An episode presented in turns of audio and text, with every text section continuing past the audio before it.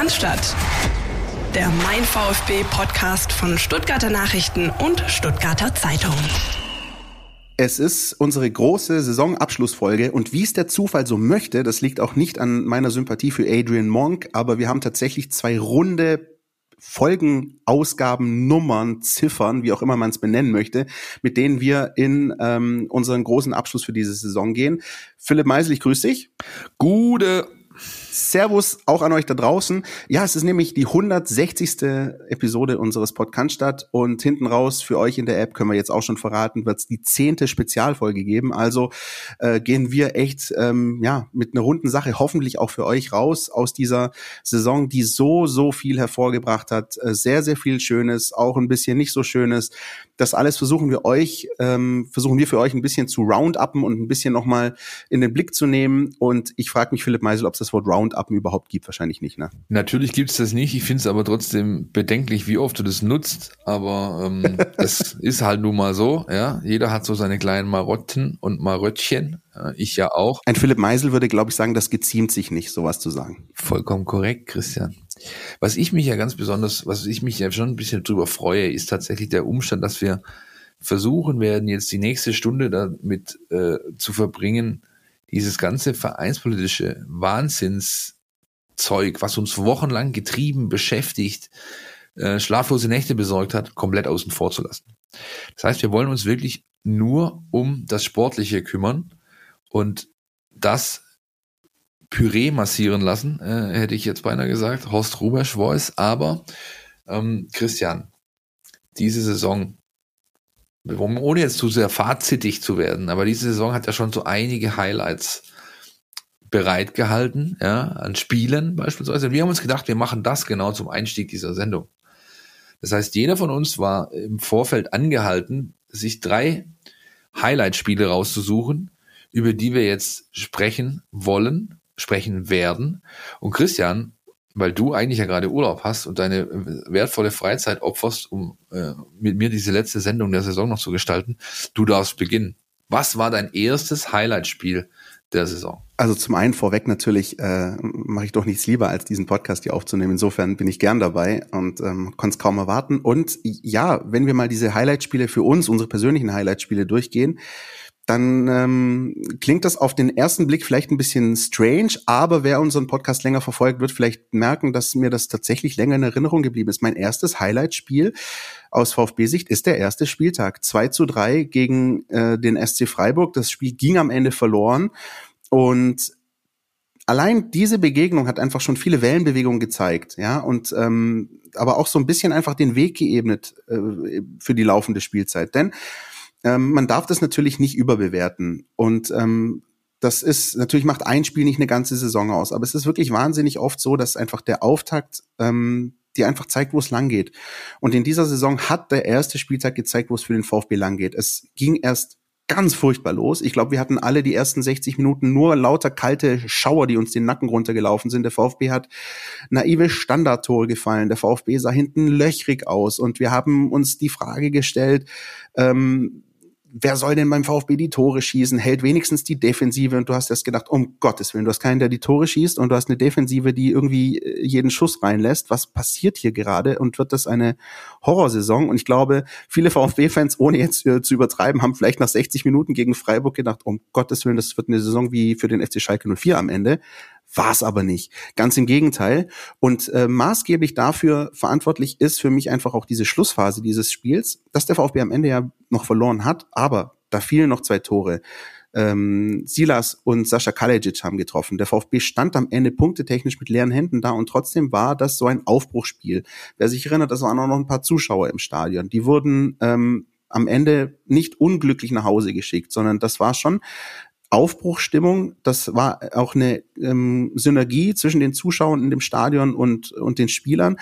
Und die Mannschaft um Pellegrino Matarazzo hat einfach diesen Glauben bekommen, wir können hier mithalten. Wir werden hier nicht abgeschossen. Wenn das Spiel noch fünf Minuten länger gedauert hätte oder der Videoschiedsrichter sich eingeschaltet hätte, dann wäre das noch 3-3 ausgegangen. Und ähm, deswegen hat dieses Spiel ja einfach einen positiven Schub nochmal gegeben. Nochmal diese Botschaft, Bundesliga, wir sind hier und wir sind nicht umsonst hier. Und ähm, ja, deswegen, ähm, so blöd klingt, war die Auftaktniederlage des VfB für mich das erste Highlight. Witzigerweise übrigens ein Spiel, was zu äh, der ähm, meiner Lieblingsstatistik für die Kategorie unnützes Kneipenwissen in dieser Saison gesorgt hat, mit dafür gesorgt hat. Denn da waren so um die 9000 Zuschauer in der, in der Stuttgarter Arena, durften damals noch sein. Und dieses Spiel und glaube ich das darauf folgende Heimspiel haben dafür gesorgt, dass der VfB Stuttgart zum ersten Mal seit über 20 Jahren die Bundesliga-Tabelle im Punkto Heimzuschauerschnitt anführt, sogar noch vor Borussia Dortmund, weil eben in NRW nicht so viele Leute rein durften, bis dann endgültig wieder dicht gemacht wurde und der VfB hat mit einem Zuschauerschnitt von 7800 oder irgendwas dieses Ranking gewonnen. Ja? Also wenn du mal ganz dämliche Fragen stellen willst auf irgendeiner Quiz nach, dann suchst du genau diesen Fakt raus. Ist natürlich vollkommen schief, diese Statistik, logisch, weil ja unter äh, Corona-Bedingungen das einfach nicht überhaupt keinen Wert macht, diese Liste oder dieses Ranking überhaupt zu führen, aber es ist nun mal ein unumstößlicher Fakt. Bei mir war es tatsächlich das zweite Spiel, Christian. Bei mir war das, das war das Spiel, das erste Auswärtsspiel in Mainz. Das war mein erstes Highlight, denn das war klar, das war ein 4 zu 1 Auswärtssieg und man kann natürlich sagen, jo, die Mainzer, die haben damals schon massiv gegen ihren Trainer Bayer Lotzer gespielt, was dann nachher dann auch mehr oder minder unumwunden zugegeben wurde. Das ist aber nicht der Punkt. Der Punkt ist, dass der VfB Stuttgart in diesem Spiel zwei Sachen geschafft hat. Nämlich, zum einen hat er gezeigt, er hat eben ein, ganze, ein ganzes Rudel junger Hunde, die da nachrücken wollen. Ein äh, Kulibali, äh, ein Klimowitz haben da zum ersten Mal so ein bisschen für Aufsehen gesorgt. Viel wichtiger für mich war aber in diesem Spiel der Umstand, dass das so ein klassisches Spiel war, das in den letzten Jahren, wenn nicht sogar in den letzten Dekaden beim VfB Stuttgart, was du, wo du von vornherein wusstest, das verlierst. Gegner angenockt, Stimmung im Keller beim Gegner, ja, ähm, Trainer erreicht die Mannschaft nicht. Das ist die klassische, klassischste, klassischste um Himmels Willen Situation gewesen, in der der VfB Stuttgart Spiele verkackt hat in den letzten 10, 15, 20 Jahren. Ja, und ich denke übrigens immer noch an Christian Gentners in Mainz kann man mal verlieren. So sieht's aus. Und das hat er nämlich genau in diesem Fall einfach mal nicht getan, ja, der VfB Stuttgart. Sondern er ist zu diesem selbsternannten Karnevalsverein gefahren, hat die sich zurechtgelegt, hat sie abgeschossen, Mund abgeputzt, nach Hause gefahren, fertig, Feierabend. Das war für mich wirklich ein absolutes Highlight weil das eben, so ich sag ich mal, so den ähm, ja, äh, die Ausnahme der Regel darstellt, ist so ein Stück weit. Ne? Ja, es stimmt. Und das, auch das Übrigens, äh, kleine Info für euch da draußen, wir kauern jetzt nicht alle 34 Spieltage der Reihe nach so durch, ja, sondern wir, wir, wir hüpfen da gleich noch. Nee, aber es zeigt einfach, genau wie du sagst, auch in dieser Gesamtkomposition mit dem ersten Spieltag, ähm, denn wer sich daran erinnert, auch das Spiel in Mainz ging echt mies los. Der VfB hat Mainz hinten reingedrückt, war sehr dominant und kriegt plötzlich durch die einzige Chance des Gegners das 1-0. Und Silas, meine ich, kurz vor der Halbzeit macht das 1-1 und dann ging das Spiel so, wie es laufen musste aus VfB-Sicht. Aber ähm, der VfB hat tatsächlich, wenn man so möchte, in diesem Spiel auch allen Momenten getrotzt, wenn man so will. Und das, wie du sagst, ja, ist einfach nicht das, ähm, wofür der VfB in den vergangenen Jahren so bekannt war. Mateta, glaube ich, das Tor erzielt, der dann später noch gewechselt ist sogar, ja, der ja. lang aufgeschossene Stürmer von denen, ja. Aber wenn wir gerade dabei sind, dann könnte ich ja meinen nächsten Punkt ähm, anbringen an der Stelle, weil das ist ja ein bisschen was, was sich durch den VfB, durch die Saison so ein bisschen gezogen hat. Der VfB hat es wirklich geschafft, in den allermeisten Fällen angenockte Gegner so ein bisschen nochmal so richtig äh, über die Klippe springen zu lassen. Und da fällt mir natürlich, wie hoffentlich so vielen da draußen, das Spiel ein. Das Spiel der Saison vielleicht für die meisten 5-1 in Dortmund, ein wahnsinniger Samstagnachmittag, surreal bisweilen. Also wer das vom Fernsehen gesehen hat, ähm, glaube ich, irgendwann musste ich kneifen, was denn da eigentlich gerade passiert. Ähm, ja, ein Gegner, der äh, dabei war, in seine Einzelteile zusammenzufallen, aber auch VfB Stuttgart, der der da eine, eine Gesamtkomposition hingelegt hat von Fußballspiel, wie ich sie einfach ähm, im roten Brustring lange nicht gesehen habe. Und ähm, ja, die Art und Weise, auch wie die Tore herausgespielt wurden, äh, eins schöner als das andere in der zweiten Halbzeit. Ähm, das, das ist vielleicht das Spiel, das mir in Erinnerung bleibt. Und einfach auch die Tatsache, das ähm, ist die Parallele auch zu Mainz ähm, oder auch zu anderen Spielen, die es dann noch ähm, in der Saison gab, dass der VfB einfach ähm, nicht als Aufbaugegner gedient hat, sondern wirklich die Tatsache, dass er sich momentan im Aufwind befindet und der Gegner eben nicht nochmal gnadenlos ausgenutzt hat. Und das ist das, was du brauchst, wenn du drinbleiben willst. Ähm, also dieses 5-1, wenn du, wenn du mich fragst, ein Spiel, wo ich mir gerne nochmal die gesamten 90 Minuten anschauen würde, dann wäre das das. Schönes Stichwort hast du mir da gegeben, denn wieder ist mein nächstes Highlight-Spiel, das Spiel direkt danach. Ähm, das 5 zu 1 in Dortmund, das fand ich schön, ja, ist nett anzusehen, aber das war so die, sag ich mal, äh, Peak Overperforming VfB Stuttgart Saison 1920 war das irgendwie, ja, also oder 2021 so ist es richtig das ähm, insofern nicht unbedingt für mich ein Spiel, was ich klar, es war, wie gesagt, war hübsch und äh, Dortmund und so weiter, alles gut, aber das Spiel danach, nämlich das 2 zu 2 gegen Union, war für mich das deutlich größere Highlight. Auch wieder, weil es etwas gezeigt hat, was den VfB Stuttgart zum einen bis heute auszeichnet, zum anderen aber durch die Saison getragen hat, nämlich diese unfassbare Mentalität, die diese Mannschaft hat. Du weißt, wie oft wir über Mentalität gesprochen haben. Über die Crunch-Time-Schwaben. Über die Jungs, die einfach nicht aufgeben, die bis hinten raus halt immer, also die einfach so lange im Spiel sind, bis der jeweilige Schiedsrichter diese Partie beendet. Und das kam da einfach sehr deutlich zum Tragen. Heimspiel, dieses 5-1 im Rücken, was vielleicht auch ein bisschen was gemacht hat, ja, was, was dir so ein bisschen vielleicht die, ja, du hast vielleicht einen halben Schritt weniger gemacht, so, keine Ahnung, ja, weil du dachtest, okay, wir haben da letzte Woche Champions League Teilnehmer hergebatscht, ja, ähm, und dann kommt Union, die das gnadenlos auszunutzen wussten, die äh, zu Recht äh, 2 zu 0 in Führung gegangen sind in deiner eigenen Hütte.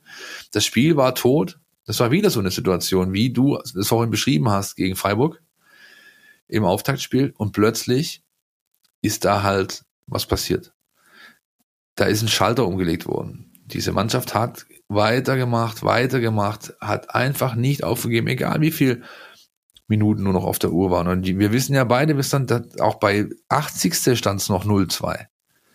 Und dann kommt diese österreichische Giraffe da rein, ja, und macht im Endeffekt das absolut Maximale aus dem, was er bekommt. Ja, wunderschön, auch wenn das Ding dann auch noch mit, keine Ahnung, gefühlt äh, 18,93 Minuten war Überprüfung und so weiter, ja, hinten raus. Aber dieses 2-2, das hat mich wirklich, also da musste ich mich zusammenreißen, tatsächlich auf der Pressetribüne oben, um nicht wirklich zu jubeln, ja, was ja als, äh, sag ich mal, was ja völlig verpönt ist unter uns und Kollegen, ja, natürlich kann man sich ab und zu mal in der Faust, äh, in der, in der Tasche die Faust ballen, so, ja, aber äh, da mitzujubeln, das ist natürlich ein vollkommenes No-Go.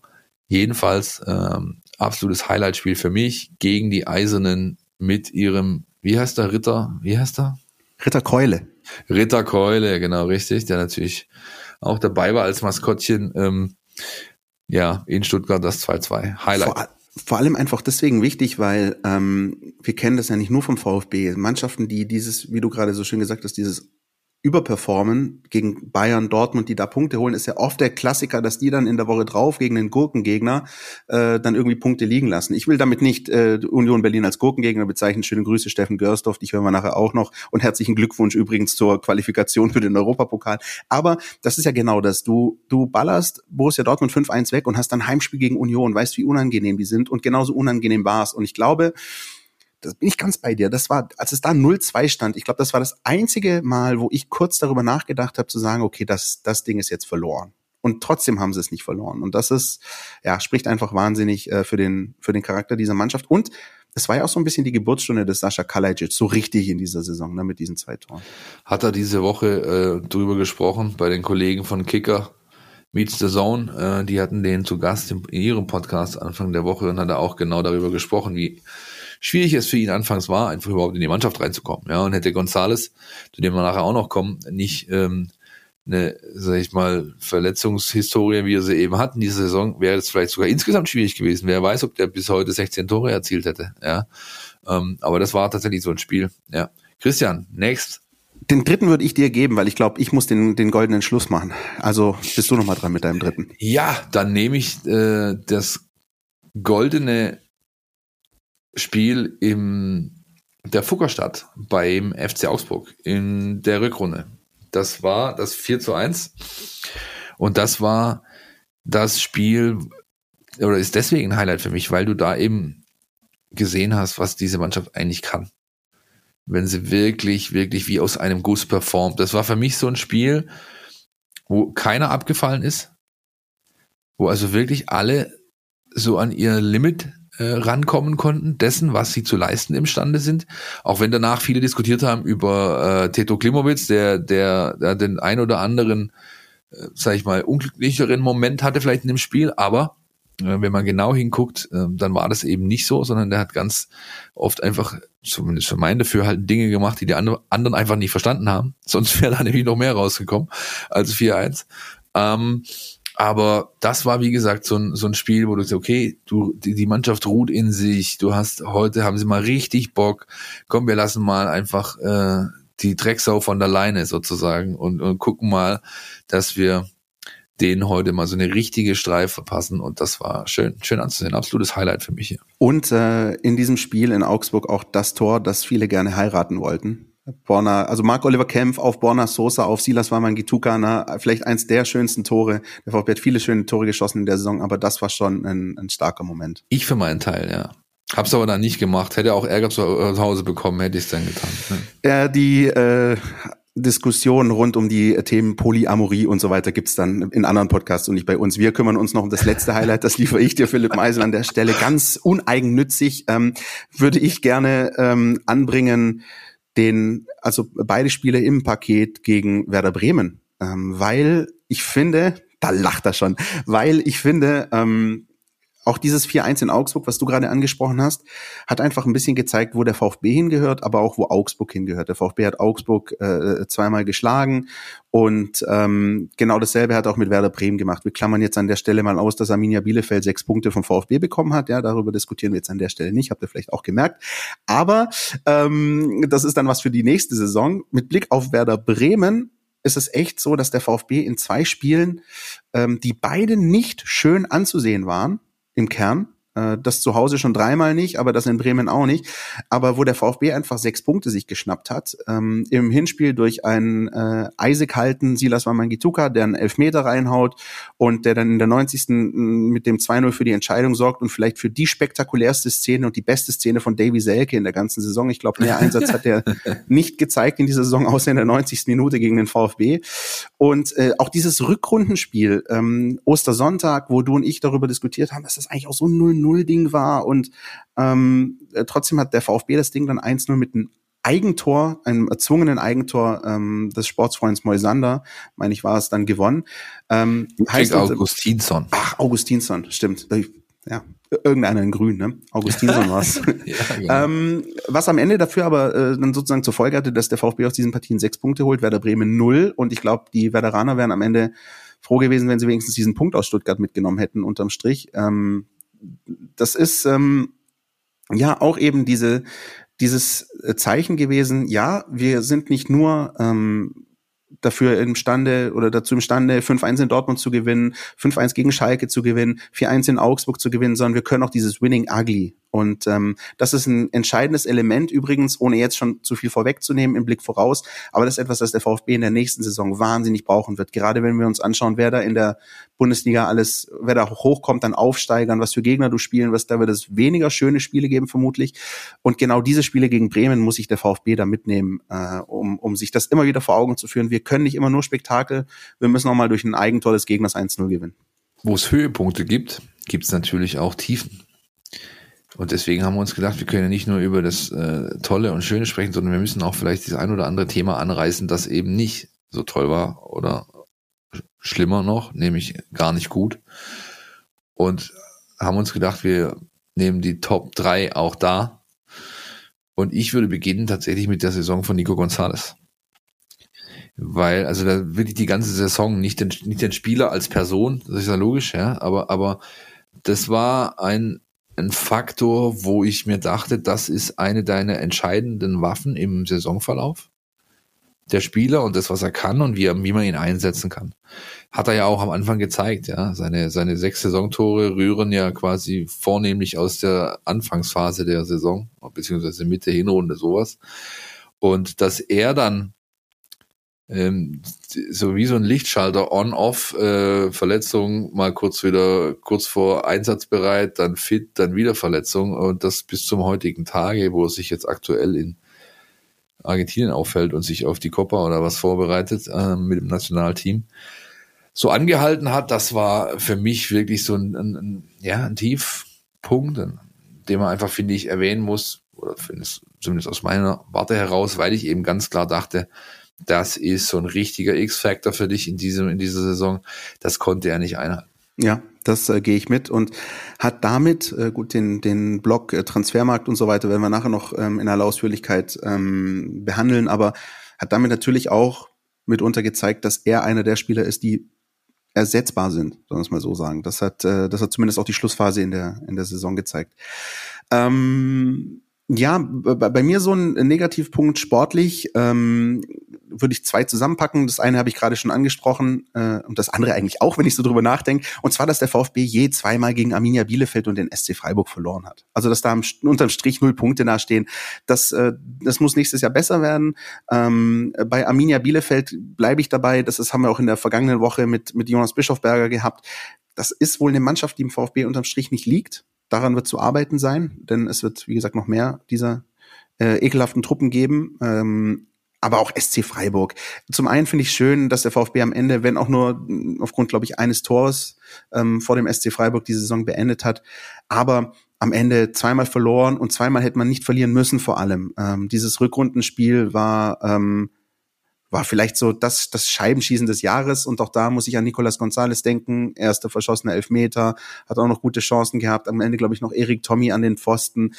Also da wissen die Freiburger selbst nicht, äh, wie sie da zu sechs Punkten gekommen sind. Aber das äh, ändert sich in der nächsten Saison hoffentlich. Und immerhin, kleiner Lichtblick, ähm, gab es ja den Sieg im DFB-Pokal gegen die Breisgauer. Aber gegen die verliere ich einfach ungern. So schön, wie du noch versuchst, hinten raus so ein kleines, äh, positiv konnotiertes äh, Kerzchen auf der Torte anzuzünden. Ja. Situation Lee Eckloff ist für mich der nächste Tiefpunkt, ja. Ähm, der, der gar keine Rolle gespielt hat, ein paar Kurzeinsätze gehabt äh, in der Bundesliga und in der Regionalliga Südwest. Ansonsten hat ihn seine Verletzungshistorie, die in Kitzbühel begonnen hat mit diesem tragischen Zweikampf mit Daniel Didavi, hat sie bis heute daran gehindert, den nächsten Schritt zu gehen. Und das ist was, was ich halt äh, mir ein Stück weit erhofft hatte auch, aber wozu er in der Lage gewesen wäre. Ja, weil er war soweit. Ich habe ihn in diesen Tagen von Kitzbühel als sehr, sehr, sehr gut vorbereitet äh, erlebt. Ja, der hatte gebuckelt in der in der freien Zeit. Ja, hat äh, Masse draufgepackt, war topfit und das alles war wenige äh, Zeit später Makulatur und ist es bis heute. Und unabhängig davon, was ich mir gewünscht hätte für den Spieler und wozu er in der Lage gewesen wäre, ähm, ist es halt auch ein ganz, ganz äh, psychologisch schwieriger äh, Punkt in der Karriere eines Spielers. Er ist im Schwellenbereich immer noch, er ist im Übergangsbereich, ja, er ist noch kein gestandener Profi, bei weitem nicht, hat die allerbesten Anlagen und ist jetzt über ein Jahr raus fast, ja, oder knapp ein Jahr raus. Wenn du, wenn du, das kann mit dir im Kopf ganz, ganz schwierige Sachen anstellen. So weit, ich will nicht unken, aber es kann so weit gehen, dass der Spieler nie wieder in diese Position zurückkommt, in der er war letztes Jahr im Sommer in Kitzbühel. Und das hoffe ich einfach wird nicht passieren. Dennoch bleibt die ganze Situation rund um den jungen Kerl aus Bretzfeld für mich einer der Tiefpunkte dieser Saison. Ja, gehe ich mit und, und äh, liefere gleich eine andere Personalie noch nach, die mich so ein bisschen, ja, so ein bisschen nachdenklich zurücklässt. Und das ist Hamadi Al-Gadoui, der ähm, in der zweiten Liga ähm, viele auch sehr, sehr wichtige Tore für den VfB geschossen hat und ebenso jetzt in der vergangenen Saison lange, ja eigentlich die gesamte Saison über aufgrund einer Verletzung äh, nicht dabei sein konnte. Und ähm, so, so nie die Chance, nie auch die faire Chance natürlich bekommen hat, äh, zu zeigen, dass er halt doch auch sowas wie ein Erstligastürmer ist. Ähm, ihm, ihm hinkt ja immer so ein bisschen dieses Terodde-Syndrom, möchte ich fast sagen, so ein bisschen hinterher. Also dieses äh, für die zweite Liga super, aber in der ersten wird das wohl eher nicht bringen. Ähm, ich glaube, er hätte es gerne allen bewiesen ähm, und hätte es gerne allen gezeigt. Ähm, am Ende gut für den VfB, dass erst Nicolas Gonzalez und dann Sascha Kalajic da waren. Ähm, für ihn finde ich es natürlich einfach schade, dass, dass für ihn die Saison so gelaufen ist, wie sie gelaufen ist. Ähm, und äh, auf der anderen Seite aber wiederum auch ähm, positiv, auch da wieder komme ich mit so einem kleinen Sahnehäubchen zum Schluss, ähm, äh, dass das für keinerlei Stunk auch generell gesorgt hat. Auch die ganzen Personalien, Gonzalo Castro und, und, und, ähm, äh, Marcin Kaminski, es gab viele Personalien beim VfB, die durchaus für ein bisschen Ärger äh, extern, äh, auch in der Medienlandschaft hätten sorgen können, dass das alles nicht passiert und das finde ich ähm, wiederum gut. Dann lass uns doch äh, noch abschließen, oder ich für meinen Teil abschließen. Ähm, Stichwort Sahnehäubchen, ich glaube, das hat auch gefehlt, was Philipp Klemann angeht. Das hätte er sich vielleicht selbst gewünscht, ja, sich so ein kleines Sahnehäubchen mal irgendwie zu verdienen. Er hatte diese eine Situation, wo er das Tor macht. Ich glaube, beim Schalke-Spiel war es als Einwechselspieler, ähm, wo vielleicht nochmal so ein kleines Türchen aufgegangen ist er konnte nicht durchgehen. Ähm, für mich bis heute unfassbar schade, weil, weil man keinen erklärbaren Grund findet. Auch wenn ich mit ihm spreche oder wenn die Kollegen mit ihm gesprochen haben, da fielen dann schon mal Sätze von ihm, von wegen so, ja, vielleicht bin es ja auch ich, der mir am meisten im Weg steht und so. Ja, also er ist ein sehr intelligenter Kerl, top-notch Guy. Ich mag den, äh, äh, hat das Herz am rechten Fleck, ist äh, ja, macht nebenher Studium, dies, das, also ist ein reflektierter junger Mann und äh, dem es einfach zu wünschen wäre, er könnte sich sportlich deutlich mehr belohnen, dadurch, dass er sich wieder in ein Rampenlicht äh, spielt, wie das einst in Paderborn der Fall war.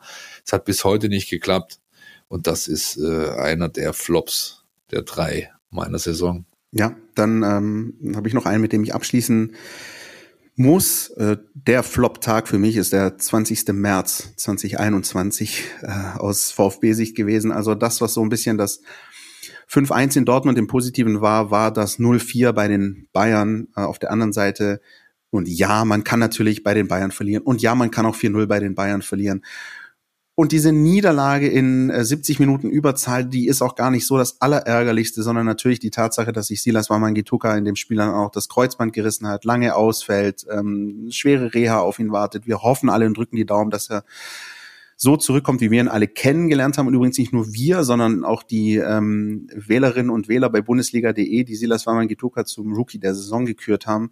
Ähm, das war ein völlig gebrauchter Nachmittag, vor allem wegen der Verletzung, aber auch wegen dieses Spiels, wo ja auch Sascha Kalajic mittlerweile gesagt hat, die Bayern, ey, brutal. Und ich glaube auch die VfB-Fans haben in dem Spiel gesehen, wozu Robert Lewandowski so ähm, fähig ist. Das war äh, ein Lehrstück an, an ja, sowas wie einen kleinen Klassenunterschied, ja, wo einfach eine Mannschaft, die wirklich ein absolutes Top-Top-Level Europas ist, ähm, gegen eine gute Bundesligamannschaft spielt. Ähm, da hat sich das alles gezeigt und auch das wiederum Möglichkeit für den VfB ja, sich das mitzunehmen ähm, und zu gucken, dass das eben in der Form nicht nochmal passiert. Das war für mich so der Tag, den hätte ich gerne gestrichen aus der Saison, ähm, vor allem wegen Silas, aber naja, so war's halt. Verständlich, durchaus verständlich. Wollen wir noch jeder drei Spieler benennen, die so ein bisschen positiv herausgestochen sind in den letzten Monaten? Gern. Magst du anfangen, Christian, oder soll ich anfangen? Komm, mach du. Oh, er ist immer so lieb zu mir. Ich beginne dann aber trotzdem sehr gerne, und zwar mit Orel Mangala. Ähm, für mich der Spieler, der den äh, weitesten Entwicklungsschritt gemacht hat. Und der hätte noch einen deutlich größeren gemacht, hätte er sich nicht verletzt. Denn äh, bei ihm merkst du, dass er jetzt diese Schwelle oder ja, diese Schwelle zum Führungsspieler eigentlich schon überschritten hatte. Ja, er macht das klar für die Franzosen oder die französischsprachigen Jungs im Team eh schon lange. Aber er hat eben auch so dieses letzte bisschen abgeschüttelt von wegen so Jugend, dieses, dieser Jugendfußball-Touch, der ihm so lange Zeit ein bisschen anhaftete. Ja, der Junge ist top ausgebildet, kann unfassbar gut kicken, aber er hat halt in den Situationen, wo es drauf angeht, halt nicht immer seine Eier auf den Tisch gelegt, um es mal schön auf Deutsch zu formulieren. Ja, und das hat er geschafft gehabt in, äh, in, in dieser Saison, hat sich ähm, zu einem unverzichtbaren Teil äh, der Mannschaft hochgespielt, hochgearbeitet, hat geliefert in jedem Spiel. Ich habe kein schlechtes Spiel von dem gesehen.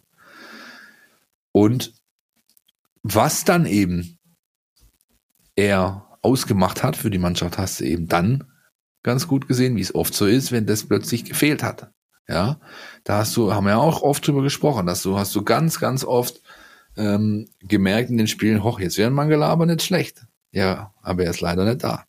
Und, und das äh, ist, glaube ich, Beleg, Beweis, Kompliment auch genug, um ihn für mich zu dem Spieler von den dreien, die ich mir aufgeschrieben habe, zu machen, der auf jeden Fall für mich persönlich am deutlichsten positiv hervorgestochen ist in den letzten Wochen und Monaten. Definitiv, vor allem auch einer, der große Entwicklungsschritte gemacht hat und wer auch sehr große Entwicklungsschritte auf dem Fußballplatz gemacht hat, das ist Dobro. Ich muss es natürlich sagen. Borna Sosa, ja, äh, der, der wirklich äh, sehr, sehr dobro, sehr, sehr gut gespielt hat, äh, äh, einen wahnsinnigen Sprung gemacht hat. Ähm, wir haben ja lange genug äh, äh, auch über ihn gesprochen. Ich musste immer den äh, Kerl hier machen, der sagt, der kann, der kann wirklich was, glaubt's mir, glaubt's mir. Und ich bin so froh, dass er es dann doch gezeigt hat und dass er wirklich ähm, Fuß gefasst hat in der Bundesliga, dass er ähm, ja viele, viele wichtige Tore vorbereitet hat, viele, viele schöne Tore vorbereitet hat. Was ihm vielleicht noch ein bisschen fehlt, das hat man auch am letzten Spieltag gegen Arminia Bielefeld gesehen, so ein bisschen mehr Torgefahr wäre noch schön, wenn er das mm, ja, so, so ein bisschen Kostic-mäßige sich vielleicht noch ein bisschen aneignen könnte und auch vielleicht mal das eine oder andere Mal als, als Torschütze ähm, in Erscheinung treten könnte. Aber alles in allem, Borna Sosa für mich sportlich einer der Gewinner. Ähm, das Tandem äh, natürlich mit mit Sascha Kalajic äh, kommen wir nachher auch noch kurz drauf. Ähm, ja, äh, super. Hm, du hast gerade ein schönes ähm, Bild äh, hier formuliert in, im Sinne von Eier auf den Tisch legen. Vielleicht hat Borna Sosa in den vergangenen Wochen ein bisschen zu viel Eier auf den Tisch gelegt äh, oder anders gesagt ein bisschen zu viel da in die Waagschale geworfen, auch was diverse Interviews angeht. Wir müssen die Geschichte nicht nochmal aufwärmen. Wir wissen, wie sie ausgegangen ist. Ähm, sorgt letzten Endes dafür, dass Borna Sosa im Juni ohne Länderspieleinsatz bleiben wird, sowohl für Deutschland als auch für Kroatien.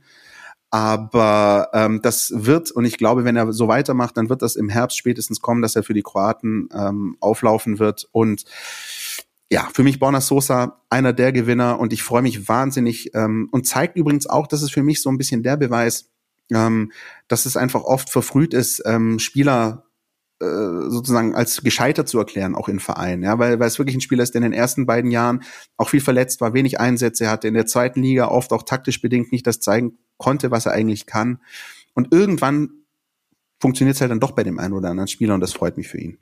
Übrigens gilt das auch in die andere Richtung, ne? Also man sollte äh, sowohl jemanden nicht gleich verteufeln, wenn er, wenn er nicht in der Lage ist zu liefern. Man sollte genauso wenig ihn sofort in höhere Sphären loben, wenn er denn mal für ein paar Wochen konstant liefert. Sehr, sehr wahr, ja. Und äh, bin gespannt, wie es für ihn hier weitergeht, weil die Nummer, die Sache, Christian hat ihn ja jetzt für die EM rausgenommen und davon auch ein Stück weit eben von der großen Bildfläche. Und äh, ich weiß, dass man beim VfB sehr, sehr intensiv mit ihm plant, dass man ihn als Führungsspieler hier sieht, dass man ihn aufbauen möchte dahingehend, auch für die nächsten äh, Jahre noch ein bisschen. Und gemessen daran, wie wohl er sich hier fühlt, was er für einen Rückhalt hat, äh, bin ich gespannt, wie es, äh, wie es für ihn weitergeht. Das gilt übrigens auch für Dinos Mavropanos. Zu dem kommen wir nachher nochmal, wenn es um das Thema Transfermarkt Personalien geht, aber für mich ebenfalls auch ein sehr positiv herausstechender ähm, Spieler in dieser Saison. Zum einen, weil ich wenig bis nichts von ihm erwartet hatte. Ich habe ihn auch nicht in der Startelf gesehen. Ähm, wenn du mir gesagt hättest, dass der Kerl die meisten Spiele in der Dreierkette macht, ähm, da hinten äh, oder mehr als ein, äh, ein Marcin Kaminski beispielsweise, hätte ich dir am Anfang eine Wetten angeboten, sehr hohe Wetten, und ich hätte sie alle verloren. Und was mich freut, ist eben, dass er sich trotz aller Mängel, sage ich jetzt mal, oder sage ich mal, Punkte, an die er arbeiten muss, noch, der hat sein frühes Foul Trouble, die gelben Karten, diese äh, ständig, obwohl er so ein Biest ist, bei jedem Windhauch äh, hast du ja das Gefühl, da ist wieder irgendwas gerissen, geplatzt, gefatzt, was weiß ich was, ja. Ähm, das sind natürlich Punkte, an denen er arbeiten muss, aber streckenweise einer der Spieler mit der besten Zweikampfquote über den Bundesligaspieltag von Verteidigern jetzt mal, ja, hinten hat ein, hat unfassbare Physis, hat ein, äh, hat Speed, hat alles, was man von so einem Verteidiger sehen will. Ähm, und was mir am aller, allermeisten gefällt, ist, dass er eben, wenn er den Ballgewinn hat, und das ist ja oftmals mit einer hohen Aggressivität, in der er diese Bälle äh, gewinnt, dass er dann eigentlich schon die nächste Aktion schon durchgeplant hat und dass die immer vertikal angelegt ist. Der will immer sofort nach vorne, sofort nach vorne. Wenn es geht mit einem langen Diago oder oder oder äh, Longline Ball, den Ball, den ich gern geheiratet hätte von Kempf auf Sosa, den hätte genauso gut Mavropanos auf Wamangituka schlagen können. Ja, weil das einfach so der Stil ist. Und das hat mir sehr gefallen. Und da ich ja selbst auch äh, es mein Leben lang eher mit den defensiven Aufgaben in einer Mannschaft zu tun hatte, wenn ich selbst gegen den Ball getreten habe, natürlich ein Spieler, den ich ein bisschen dann besonders geguckt habe. Für mich einer der drei Spieler meiner Saison. Und einfach auch einer der Spieler, bei denen du teilweise Entwicklungsschritte von Woche zu Woche gesehen hast. Also ja, genau. das finde ich ja, so so ja. so stark. Also dass du, wie du gesagt hast, Foul Trouble, das war dann ja oft so, dass er nach fünf Minuten, wir saßen da auf, oben auf der Tribüne, okay, schon wieder gelb, ja, jetzt geht das schon wieder los. Aber dass er das selbst für sich und das hat er auch offen und unumwunden zugeben gesehen, ich, daran muss ich arbeiten. Äh, dieser Ärger, äh, weiß werde ich auch nicht vergessen, als er in der Nachspielzeit, glaube ich, bei Union dann die äh, Gelbsperre bekommen hat. Das hat ihn gefuchst, weil ich glaube, das war sicher so ein Ding zu sagen. Also Dinos du holst jetzt zwar viele Gelbe am Anfang, aber wir gucken jetzt, dass du hier ohne Gelbsperre durchkommst. Hat er nicht ganz geschafft, aber ähm, ja, auch dieses, ich dieses muss sagen, ich, muss, ich kann jetzt an dieser Stelle zugeben, wir sind ja unter uns. Ähm, ich habe mehrfach im Stadion während der Arbeit ein nettes Sümmchen bei meinem Wettanbieter meiner Wahl gewonnen, weil ich drauf gesetzt habe, Mavropanos to be booked within first 15 minutes. ich habe mehrfach, ich hab mehrfach Kohle gewonnen.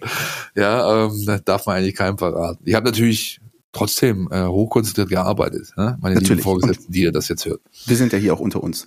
Wer übrigens auch einer ist, der gerne mal ähm, ein paar Geheimnisse verrät und einfach so erfrischend ähm, ehrlich und locker und herzlich ist. Und da, der muss natürlich bei uns in den äh, zu den zu den Highlight-Spielern dazugehören. Das ist natürlich Sascha Kalajic. Das ist meine äh, meine zweite Wahl heute. Ähm, das können wir natürlich nicht ähm, unerwähnt lassen, ähm, was der Junge Spaß bereitet, was der Junge eine Positivität ausstrahlt, ähm, ist wie er ist, das ist, da geht mir das Herz auf. Das hört man, ich hoffe, man hört es ein bisschen raus. Es ist einfach Wahnsinn. Nicht nur, dass er unglaublich torgefährlich ist, dass er schöne Tore erzielt, dass er ähm, beinahe noch am letzten Spieltag gegen Bielefeld fand ich ein bisschen schade, hätte ich ein schönes Tor gefunden, nochmal schön mit dem Schienbein den Ball über die Linie drücken, dass, dass man weiß, er kann auch nicht nur ähm, mit dem Kopf. Ähm, wahnsinnig gut, technisch, aber eben auch menschlich. Ähm, ein wahnsinniger Gewinn für den VfB Stuttgart und auch da äh, die lange, lange Leidenszeit äh, mit der schweren Knieverletzung, wo er eigentlich alles kaputt war, was kaputt gehen konnte ähm, vor Beginn der Zweitligasaison. Und jetzt so zurückzukommen, sich in den äh, Kader der Österreicher für die Europameisterschaft zu köpfen und zu schießen, sensationell und darüber hinaus einfach einer, der, der den Team gut tut, der dem VfB auch in der Außendarstellung gut tut. Ähm, viele was On-Field-Interviews mit Sascha Kalajic bei Sky gehen, bei Social Media in, in den Spieltagen steil und der VfB ist halt mittlerweile nicht mehr nur äh, Chaosverein, nicht mehr nur Datenskandal, nicht mehr nur sportliche Talfahrt, sondern der VfB ist wieder sportlich auf dem Weg nach oben, ähm, in der Außendarstellung auf dem Weg nach oben und Sascha Kalajic ist einer, der maßgeblich dafür sorgt, dass der VfB wieder gut wahrgenommen wird deutschlandweit und das finde ich wunderbar. Sehr schön hast du das gesagt. Und dann fällt es mir natürlich leicht, nochmal mit einem um die Ecke zu kommen, den wahrscheinlich nicht alle auf der Rechnung hätten, wenn es jetzt darum geht, die drei äh, Spieler rauszustellen, die besonders positiv hervorgestochen sind, nämlich Daniel Didavi. Mhm. Ich weiß ja natürlich, dass er sehr kritisch gesehen wird von manchen Menschen, äh, die es mit dem VfB halten und das schon immer. Ja, ähm, hat mit seinem Wechsel zu tun und mit seiner Rückkehr, äh, mit seiner Verletzungshistorie. Und genau das spielt aber auch alles so ein bisschen in meine Bewertung mit rein, denn all diese Dinge, wie man mit ihm umgeht, aber auch, ähm, obwohl das natürlich gut kommuniziert wurde innerhalb des Teams, so Sachen wie mal Kapitän, mal nicht, äh, mal Mannschaftsrat, dann wieder nicht, äh, mach mal mit dir weiter, mach mal nicht weiter, ähm, mal von Anfang meistens nicht. All diese Dinge sorgen bei vielen, vielen Spielern, die auf so eine Vita zurückblicken können und mit dem Habitus und auch dem Selbstverständnis, wie es Daniel Dinavid hat, hat, sorgen dafür, dass diese Spieler zumachen. Dass die sich abkapseln, dass sie sagen, weißt du was, wenn ihr hier nicht äh, mir die volle Rückendeckung gebt und ich in jedem Spiel, auch wenn ich mit den Krücken auf den Mannschaftstreffpunkt komme, äh, von Anfang an spiele, dann gucke ich mich nach was anderem um. Daniel Didavi hat das nicht getan. Er hat nicht zugemacht. Er hat nicht äh, sich quasi dem veränderten Anforderungsprofil, das an ihn gestellt wurde, verweigert, sondern er hat das angenommen. Er ist in der Kabine, im Trainingsplatz extrem wichtig, sagt jeder, mit dem du da unten sprichst. Ja. Und wir hatten letzte Woche davon, er hat sich zu diesem Impulsspieler gewandelt, der eben in der Lage ist, mit der wenigen Spielzeit, die er bekommt, trotzdem noch entscheidend dazu beizutragen, oft, nicht immer natürlich, dass es gut sich ausgeht hinten raus, ja, mit vier Toren, vier Vorlagen, doch dazu, auch darüber haben wir letzte Woche gesprochen, ähm, der beste Mittelfeldscorer, braucht man alles nicht nochmal wiederholen. Ganz klar für mich in den Top drei meiner Spieler in dieser Saison, Daniel Ditavi. Ja, und einfach auch jemand, der auch dieses, äh, diesen Spirit der Mannschaft oft einfach auch zeigt. Auch da, du hast es vorher angesprochen, das 4-1 in Mainz, werde ich nicht vergessen, als er dann am Ende gesagt hat, wir sind eine geile Truppe und ähm, sowas aus dem Mund von Daniel Di David zu hören, ähm, sehr, sehr gut. Ähm, mit dann für ihn am Ende dem äh, äh, mit der Folge, dass, dass auch sein Vertrag nochmal verlängert wurde bis 2022. Also wir werden ihn in der nächsten Bundesliga-Saison auch als Impulsspieler beim VfB Stuttgart sehen. Ich mache den Deckel drauf und da muss natürlich äh, Wataru der Eroberer genannt werden noch an der Stelle. Ne? Also Wataru Endo, ähm, der Spieler, bei dem ich mir eigentlich sicher war, dass er es in der Bundesliga schaffen würde, aber nicht ahnen konnte, dass er so performen würde. Also das war, ähm, das war sensationell, das waren überragende äh, äh, Leistungsdaten, die er auch hingelegt hat, in vielen, vielen Punkten, äh, ligaweit, absolut spitze oder im Spitzenbereich. Das ist äh, beeindruckend, bis auf den 34. Spieltag, wo er gelb gesperrt gefehlt hat, jetzt gegen Bielefeld.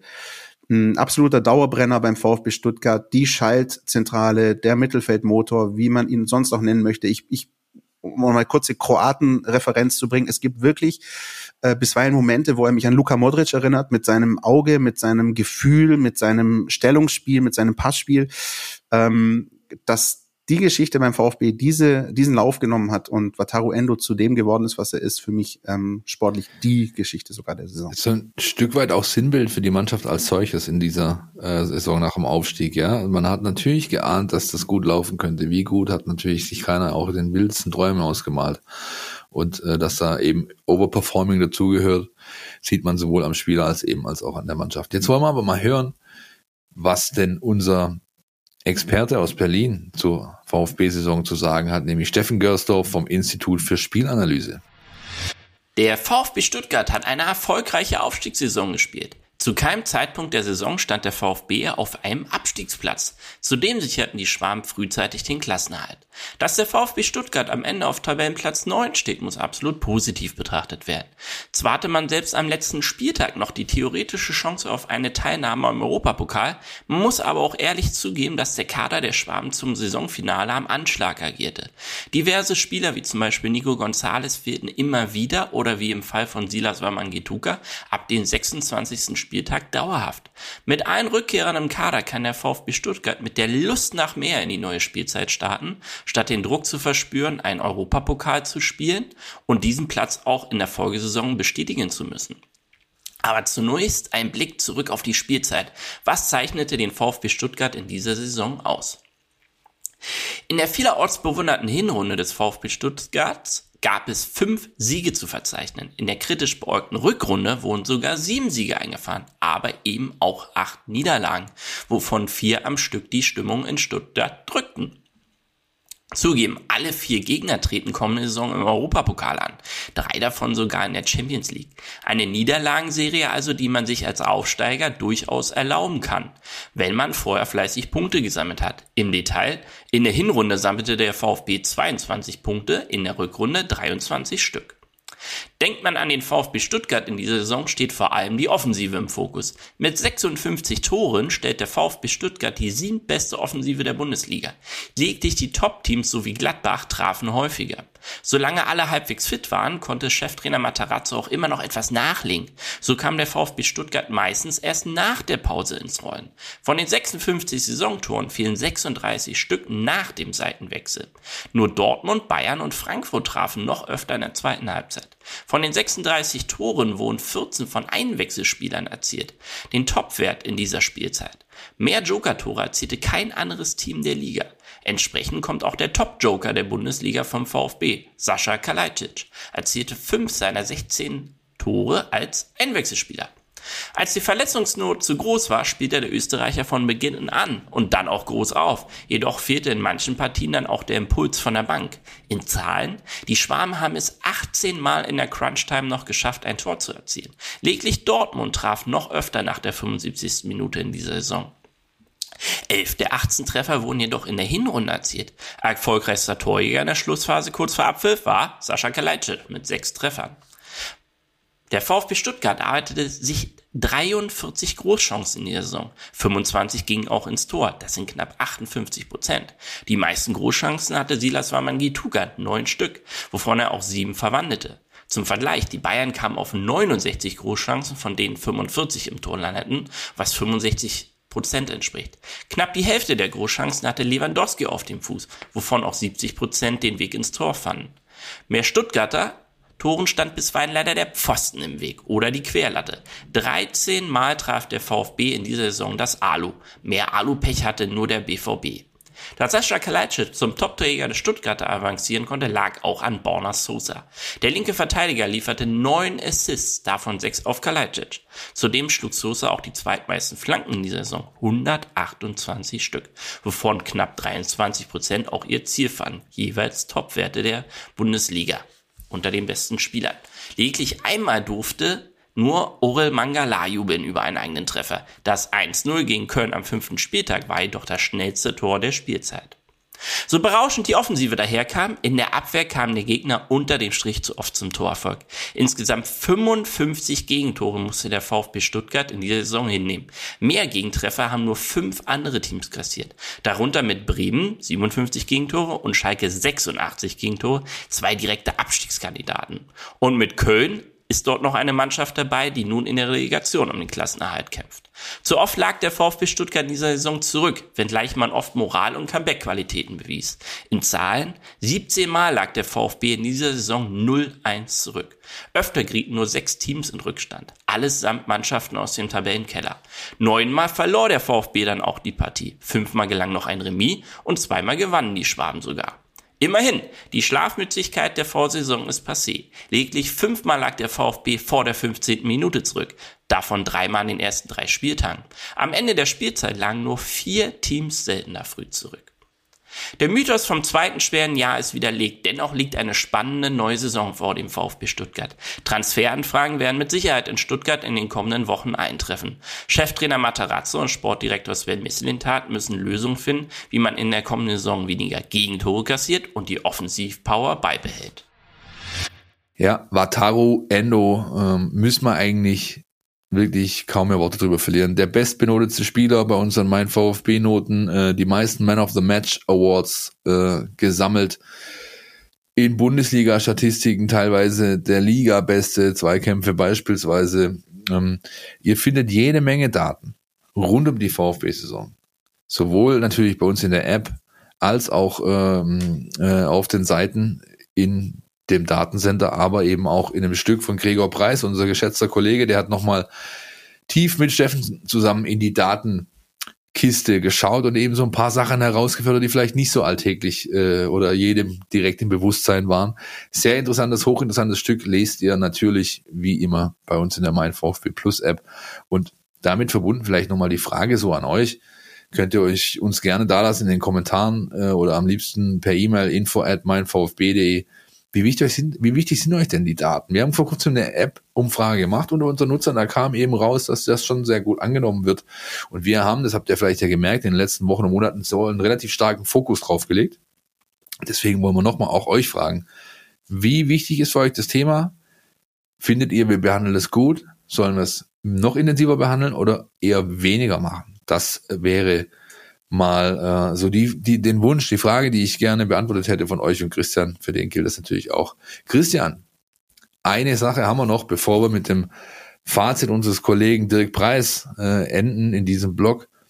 Deins, wie fällt denn deins aus? Ich würde einen Vorschlag machen. Ich gebe dir jetzt einen Satz vor, der ist unvollständig und du vollendest ihn. Okay? Ja, Markus Lanz gefällt das. Der VfB Stuttgart hat für mich in dieser Saison erfrischenden Fußball gespielt, sich äh, nach außen sympathisch präsentiert und auch widerstandsfähig gezeigt. Sehr schön. Jetzt mal gucken, ob ich das genauso gut kann. Ja, dann versuche ich das auch mal mit Markus Lanz Voice. Die Saison des VfB Stuttgart war für mich ein erster Schritt in die richtige Richtung. Weitere müssen folgen. Diese Mannschaft muss das bestätigen jetzt. Der ganze Club muss das bestätigen jetzt. Was man eben geschafft hat, die letzten zwölf bis 18 Monate nehme ich mal rein, ja. Ähm, und das darf jetzt nicht enden. Es darf auch nicht überbewertet werden, was passiert ist, sondern man muss sich ganz klassisch auf das fokussieren, was wichtig ist, nämlich den Weg weitergehen mit vielen kleinen, stetigen Schritten. Wunderbar. Und dann würde ich sagen, lassen wir unseren Sportchef äh, Dirk Preis den Deckel drauf machen auf diese Bundesliga-Saison 2020, 2021 und hören uns mal sein Fazit an. Querpass, der Kommentar unserer Redaktion. Dass der VfB Stuttgart eine für einen Aufsteiger fast schon herausragende Saison gespielt hat in der Fußball-Bundesliga, das ist am Tabellenplatz abzulesen, Platz 9. Am Ende der 34 Spieltage ist wirklich alle Ehren wert. Noch dazu ist er zu keinem einzigen Zeitpunkt so richtig äh, mit der Abstiegszone in Berührung gekommen. Das ist top, noch mehr als äh, dieser Tabellenplatz, sagt aber eine andere äh, Sache aus, dass der VfB da wirklich gute Arbeit geleistet hat. Und das ist der Blick auf die einzelnen, Mannschaftsteile, auf einzelne Spieler. Und da lässt sich sagen, dass wirklich so gut wie jeder Spieler einen Schritt nach vorne gemacht hat.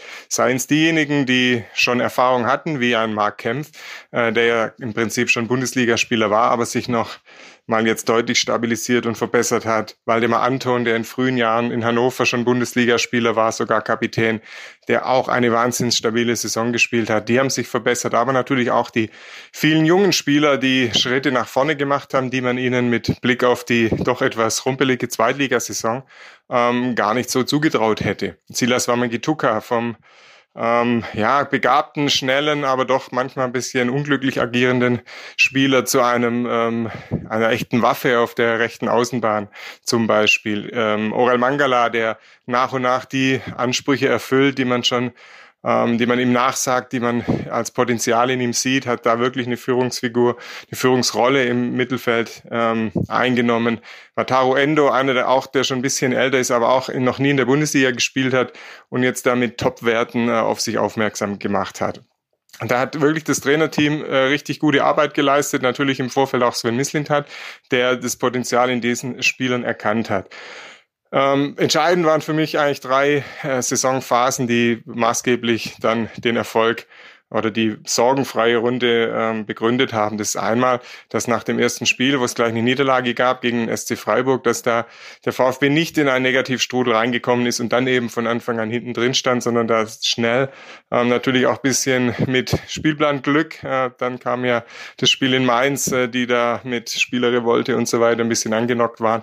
Aber es kam zum richtigen Zeitpunkt. Man muss die Chancen, die sich bieten, auch nutzen. Das hat der VfB zum Beispiel in der Saisonphase gemacht. Dann später, als dann doch mal ein paar paar Spiele nicht gewonnen hat, äh, einige Niederlagen äh, kassiert hat, natürlich auch gegen Top-Gegner, aber da auch nicht ähm, quasi ins Grübeln geraten ist, in, in Panik verfallen, sondern da ruhig geblieben ist, bei der Sache, bei den eigenen Dingen geblieben ist und sich da Stück für Stück wieder rausgearbeitet mit wirklich Auftritten, die auch dem entsprach, was die Mannschaft über die ganze Saison gemacht hat, da nicht ähm, äh, irgendwie hektischen Wandel an Spielphilosophie oder Personalien herbeigeführt. Und das dritte ist die, die Schluss, Phase dieser Saison, als der VfB wirklich gebeutelt war, auch vom Verletzungspech. Ähm, klar, es ging schon sehr früh nicht mehr um allzu viel, weil eben es gelungen ist, sich da ein Polster nach hinten zu erarbeiten. Deshalb war das nicht allzu tragisch. Man kann sagen, wenn man das, äh, wenn Verletzungen kommen, dann kamen sie zum richtigen Zeitpunkt. Aber auch da hat der VfB bewiesen, dass er diesen Pech oder diesen Sorgen trotzen kann und war da auch einigermaßen stabil. Natürlich ähm, ist die Entwicklung aller Spieler nicht stetig nach oben gegangen. Es gab manche, die auch wieder ein bisschen im Laufe der Saison stagniert haben. Man Tangi Kulibali zum Beispiel, der sehr gute Auftritte hatte, dann so ein bisschen auf, auf sich einem Niveau eingependelt hat, es nicht mehr ganz äh, die, die Spitzen erreicht hat, die er da schon mal gezeigt hat. Das ist so ein Beispiel. Deshalb äh, gibt genug zu tun für die nächsten Runden, vor allem äh, wenn natürlich der ein oder andere Spieler den Verein noch verlassen sollte. Dann steht der VfW genau vor der gleichen Herausforderung wie vor einem Jahr und es ist gut, dass einige junge Spieler jetzt schon wieder hereingeschnuppert haben, Erfahrungen gesammelt haben und die Steps, die an Wamangituka, Kulibali und so weiter gemacht haben in dieser Saison, die dann, die diese Spieler dann in der kommenden Runde hoffentlich machen können. Dann wäre das äh, VfB-System mit dieser nachwachsenden Qualität eigentlich auf die nächsten ein, zwei Jahre, vielleicht auch länger gut aufgestellt. Dass es ein Modell bleiben wird, wo immer wieder Spieler verloren gehen, das scheint dann bei dieser Ausrichtung sicher. Man sieht es jetzt, die Begehrlichkeiten, die geweckt worden sind. Spieler wie Gregor Kobel, der wahrscheinlich den Verein wieder verlassen wird. Aber dann eben zu guten Vereinen, so wie Sven Mislint hat äh, auch immer sagt. So die VfB-Spieler dürfen keinen Grund haben, auf äh, quasi zu Vereinen auf Augenhöhe zu gehen, um dort vermeintlich bessere Perspektiven zu haben.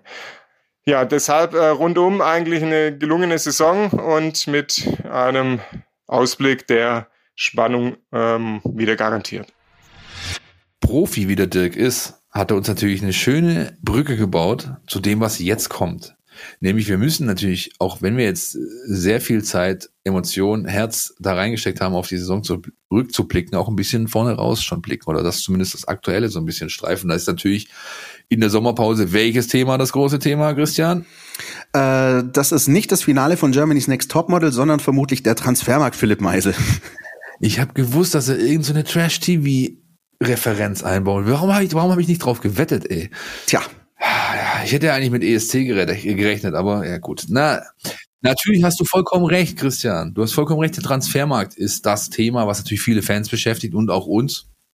Die Mannschaft hat sich ja noch am Abend nach dem Spiel gegen Bielefeld, während die mit Krombacher den Medienbereich im Stadion versaut haben, äh, im der Schräglage, sage ich immer, im Clubrestaurant von der Schräglage gecatert, getroffen, dort noch einen kleinen Abschiedsabend gemacht, bevor sie dann alle in alle Himmelsrichtungen verstreut haben. Und zwei Jungs wurden schon verabschiedet, Gonzo Castro, Marcin Kaminski, zwei absolute Vollprofis, wichtig in der Mannschaftshierarchie, wenn auch nicht immer auf dem Platz, aber ja, extrem wichtig.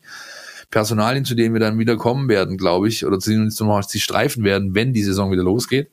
Und ähm, hinsichtlich dessen, wie sie denn ersetzt werden können oder könnten. Und das sind also schon mal zwei frei gewordene Kaderplätze. Der VfB hat jetzt offiziell gerade noch 30 Profis in seinem Kader der ersten Mannschaft. Bei Mark Kempf ist der Status bekannt, lest ihr bei uns natürlich immer top aktuell auf den Seiten. Der Junge, ähm, den zieht's in die alte Heimat. Da ist Jetzt hört ihr, wir nehmen am 26. auf, ihr hört den Podcast, wenn ihr pünktlich seid, am 27. Das heißt, sind noch vier Tage, bis die spielerseitige Option ausläuft, die gezogen werden kann, damit ein aufnehmender Verein ihn für eine festgeschriebene Ablösesumme im unteren zweistelligen Millionenbereich verpflichten kann. Das, ähm, wenn das nicht passieren sollte, ist natürlich der Abwanderungswunsch trotzdem noch gegeben, dann ist halt alles frei verhandelbar. Ähm, da deutet sich einfach an, dass er zu Eintracht Frankfurt wechselt. Die haben heute den Herrn Glasner als neuen Trainer bekannt gegeben. Der steht bekanntlich ja auf äh, spielstarke Innenverteidiger. Und da gehört der Kempfi nun mal dazu. Bin gespannt, wie es da weitergeht. Kobel, Kalajdzic, beides Spieler, die, sage ich mal, in ihren Zitaten, die jetzt zu lesen waren nach der Saison, in erfrischender Ehrlichkeit, finde ich, äh, klar gemacht haben, dass sie sich durchaus das eine oder andere anhören wollen, oder Christian? Ja, ähm, wie gesagt, wir nehmen jetzt hier unsere Abschlussfolge auf und ähm, wann auch immer ihr das hört, äh, kann es natürlich sein, dass die Aktualität uns schon wieder eingeholt hat. Ähm, Gregor Kobel, das hat man direkt schon auch nach Spielende gegen Arminia Bielefeld äh, gehört. Ähm, da macht man sich zumindest ernsthafte Gedanken. Das wird unumwunden äh, zugegeben von Gregor Kobel selbst, von Sven Mislintat. Ähm, äh, da ist, ja, davon auszugehen, dass das äh, eine ernsthafte Geschichte wird. Äh, auch da gibt's übrigens schon das Stück von unserem Kollegen Markus Schumacher, der sich auch mit möglichen Nachfolgern ähm, schon befasst hat. Ähm, Florian Müller äh, ist da ein, ein Name, der immer wieder genannt wird vom SC Freiburg. Ähm, werden wir für euch natürlich alles im Blick behalten. Ja, um das zusammenzufassen, ich glaube, Gregor Kobel ähm, werden wir nicht mehr im VfB-Trikot sehen. Das ist aber einfach auch der Fluch der guten Tat. Der VfB ist am Ende halt dann so gesehen in Anführungsstrichen nur Neunter geworden und äh, Gregor Kobel hat sich mit seinen Leistungen halt eben absolut äh, für höhere Meriten beworben und wenn da eben ein Verein kommt, erst recht in diesen Zeiten ähm, Corona und und und muss ich euch nicht alles sagen, dann ist klar, dass da dann auch ein bisschen äh, darüber nachgedacht wird und dann eben Dinge auch vollzogen werden. Sascha Kalajic ähm, wird, glaube ich, auch die Zeit zeigen. Ähm, ich bin ähm, um das vielleicht nochmal kurz abzuschließen, ich, ich kann mir auch gut vorstellen, dass wenn ein entsprechendes Angebot für Nicolas Gonzalez reinkommt, vielleicht aus England, ähm, wo ja durchaus äh, ein bisschen mehr Geld noch vorhanden ist, dass man da auch darüber nachdenkt, weil er eben auch, das haben wir vorher kurz angesprochen, die Saison gezeigt hat, dass es dass Nicolas Gonzalez kein Spieler ist, der unersetzbar ist. Ähm, es wird spannend werden und es ist viel los, aber ich glaube, zumindest Gregor Kobel ähm, werden wir nicht mehr mit VfB sehen. Ich, ich finde es dahingehend, deswegen habe ich die Zitate auch erwähnt, eingangs bemerkenswert, äh, diese Offenheit, weil das ist ja auch das, was äh, Sven Mislintat immer in den Gesprächen mit uns äh, klar gemacht hat. Äh, man hat einen sehr offenen, fairen Umgang. Es gibt die klaren Absprachen. Wenn da Jungs kommen, äh, die sagen, pass mal auf, hier ist ein Top 16 Club, der legt mir dies, das auf den Tisch, wollte er, wollte er nicht, müssen wir drüber reden einfach, ja, dass das und das, ähm, sonst fallen solche Aussagen nicht in dieser Deutlichkeit von Spielerseite. Normalerweise wird da ganz arg rumgeeiert, ja, und ich finde, das ähm, zeigt einfach gut, welcher, welcher Umgang da miteinander herrscht. Insofern ist es für mich erstmal grundsätzlich ein positives Signal, dass du nicht in der Lage sein wirst, den einen oder anderen zu halten, da brauchen wir nicht drüber reden. Dass an Gonzales schon seit über einem Jahr ein Preisschild dranhängt, brauchen wir auch nicht drüber reden. Ja, ähm, die Situation würden wir jetzt hier ganz anders bewerten, hätte der die Saison gespielt und nicht nur äh, ein paar Spiele 50, sondern halt wirklich eine komplette Runde und dann auch die entsprechenden Zahlen produziert. Gut ist, dass der VfL Stuttgart die letzten Jahre bewiesen hat, dass er sehr gut aufgestellt ist, was Ersatz angeht für solche Situationen. Ja, mit Nico Schlotterbeck, dem Weiblinger ähm, vom SC Freiburg in Diensten offiziell äh, steht ein Ersatz für Kempf bereit. Ähm, mit dem Chris Führig von Paderborn äh, hat man jemand in der Hinterhand, der Gonzales ersetzen könnte. Flügelspieler, Offensivmann, viele Tore, viele Vorlagen, äh, ist jemand, der sehr, sehr äh, hoch intern gerankt wird und ähm, auf diesen nächsten Schritt jetzt auch äh, ja, pocht ein Stück weit, gehört Dortmund, ist von Dortmund an Paderborn ausgeliehen. Da muss man also ein paar alte Drähte glühen lassen. Also auch da glaube ich, dass nicht allzu, ja, viel dafür spricht, dass da gar nichts äh, dahinter steckt, sondern eher etwas mehr.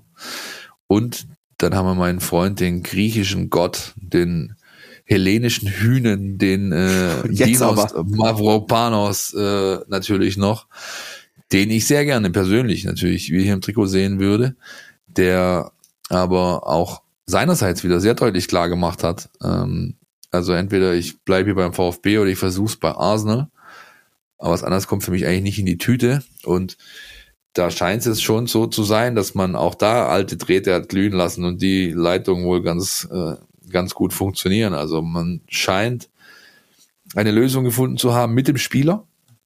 Ähm, und jetzt geht es darum, ob man sich mit dem Gunners Club aus London einigen kann, vielleicht sogar mit einer Kaufoption.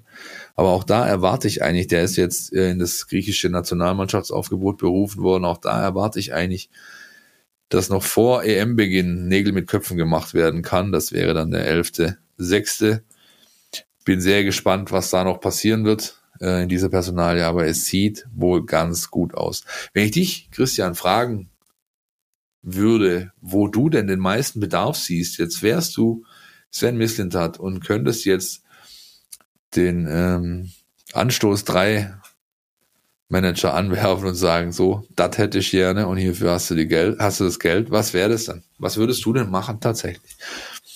Boah, das ist eine gute Frage. Ähm, also äh, zum ersten, was ich einfach wichtig finde, auch, auch wenn wir über die ganzen Personalien sprechen, einfach die Tatsache, dass die Spieler einfach umworben sind, spricht einfach dafür, dass der VfB eine gute Saison gespielt hat.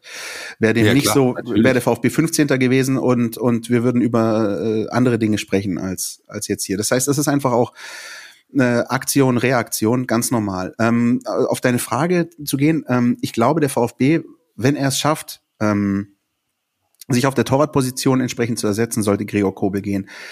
Dann hat er eine gute Achse, wenn, wenn wir mal davon ausgehen, äh, Anton, ähm, Mangala, Endo, vorne Kalajic und Silas, wenn er dann irgendwann mal zurückkommt. So, wenn, wenn, wenn wir sagen, wir haben die Achse, wir bilden die Achse und drumrum ähm, sehe ich eher so, ein, so eine Backup-Notwendigkeit. Also es gibt so ein paar Positionen, wo es einfach wichtig wäre, dass der VfB vielleicht einen guten Backup hat. Vielleicht, vielleicht gerade für einen Borna Sosa, wenn der mal ausfällt. Ähm, da bin ich bisher und da haben wir auch die 34 Spieltage und da hat mir jetzt auch dieses Reallabor noch nicht die finale Antwort gegeben, wie gut der VfB Backup-technisch aufgestellt ist. Stichwort Roberto Massimo. Ähm, Stichwort, wer mir übrigens ganz gut gefallen hat und herzlichen Glückwunsch auch hier zur EM-Nominierung, Darko Churlinov, der immer mal wieder ähm, aufgeblitzt hat oder aufblitzen hat lassen, wozu er imstande ist.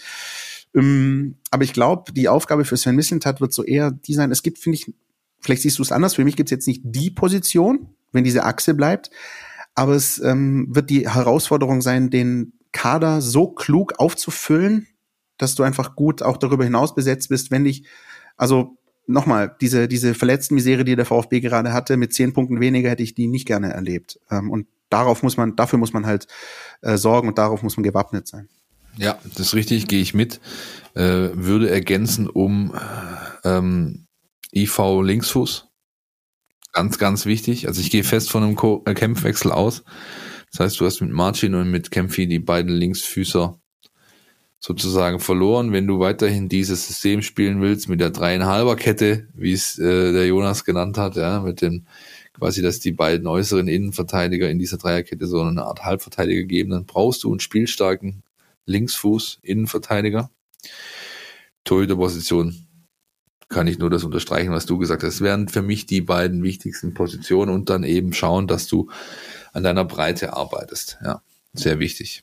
Wenn ihr wissen wollt, was rund um den VfB Stuttgart los ist hinsichtlich Transfermarkt, Transferfenster, Gerüchte, Entwicklung, Informationen, Quellenlage, dann können wir euch beide nur unseren Transferticker ans Herz legen. Der wird täglich äh, aktuell gehalten, gepflegt. Da findet vieles statt, was wir selbst in Erfahrung bringen, aber eben auch, was andere Kollegen in Erfahrung bringen, was man im Ausland vielleicht mal schreibt.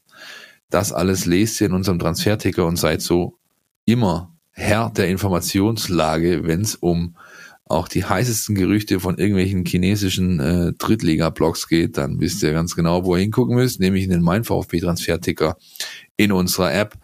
Christian, abschließend, kleiner Ausblick, Fahrplan, Sommerpause, Termine, dies, das, Ananas, was wissen wir schon, was können wir sagen?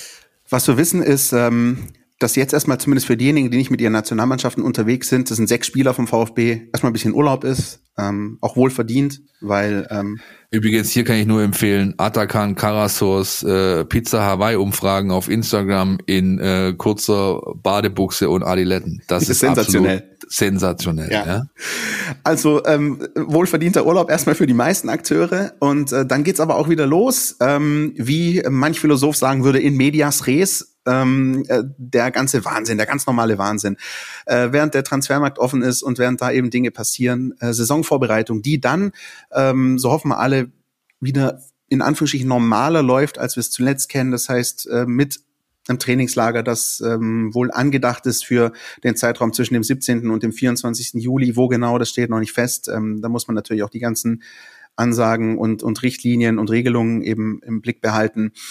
Ähm, währenddessen sollte das dieser Zeitpunkt dann so sein, ist ja am 18. Juli, dürfen wir auch nicht vergessen, die Mitgliederversammlung beim VfB Stuttgart, in der es äh, die Präsidentenwahl gibt, das Präsidium gewählt wird, ganz, ganz viel los sein wird. Auch das werden wir für euch natürlich alles begleiten.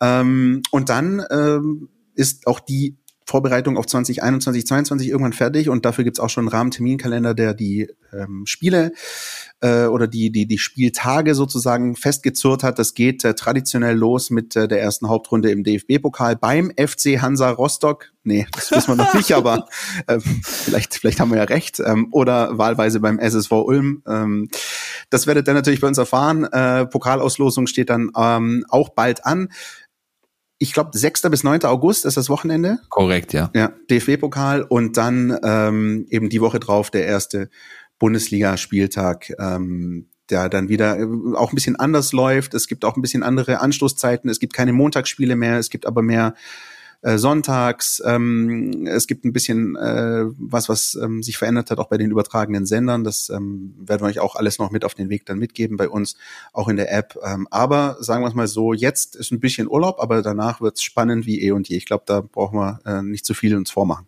Das gilt im Übrigen auch für uns beide. Ne? Ihr hört jetzt hier die 160. Podcast-Folge und ihr hört auch, dass der Philipp vor allem ein bisschen müde ist.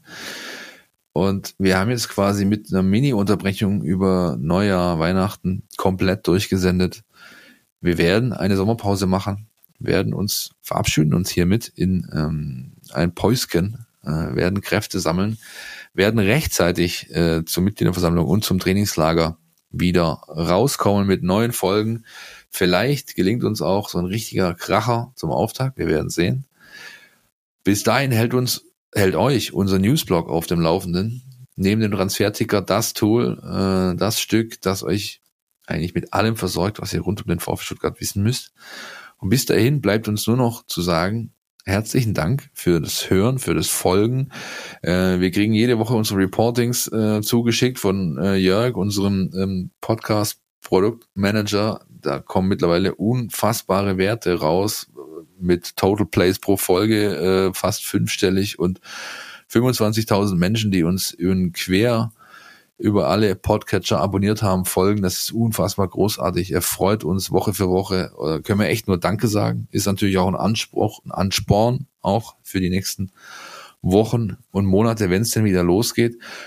Und enden würde ich gerne mit einem Punkt noch, nämlich ganz cheesy Eigenwerbung. Wenn ihr jetzt in unserer Podcast-Folge der 160. was vermisst habt, dann war das wohl was, Christian?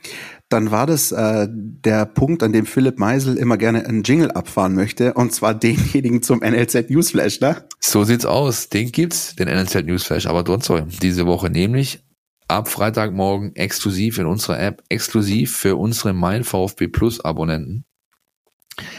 Und da werden wir nochmal über alles rund um das NLZ, das Stuttgarter sprechen, was jetzt gerade wirklich hochaktuell ist.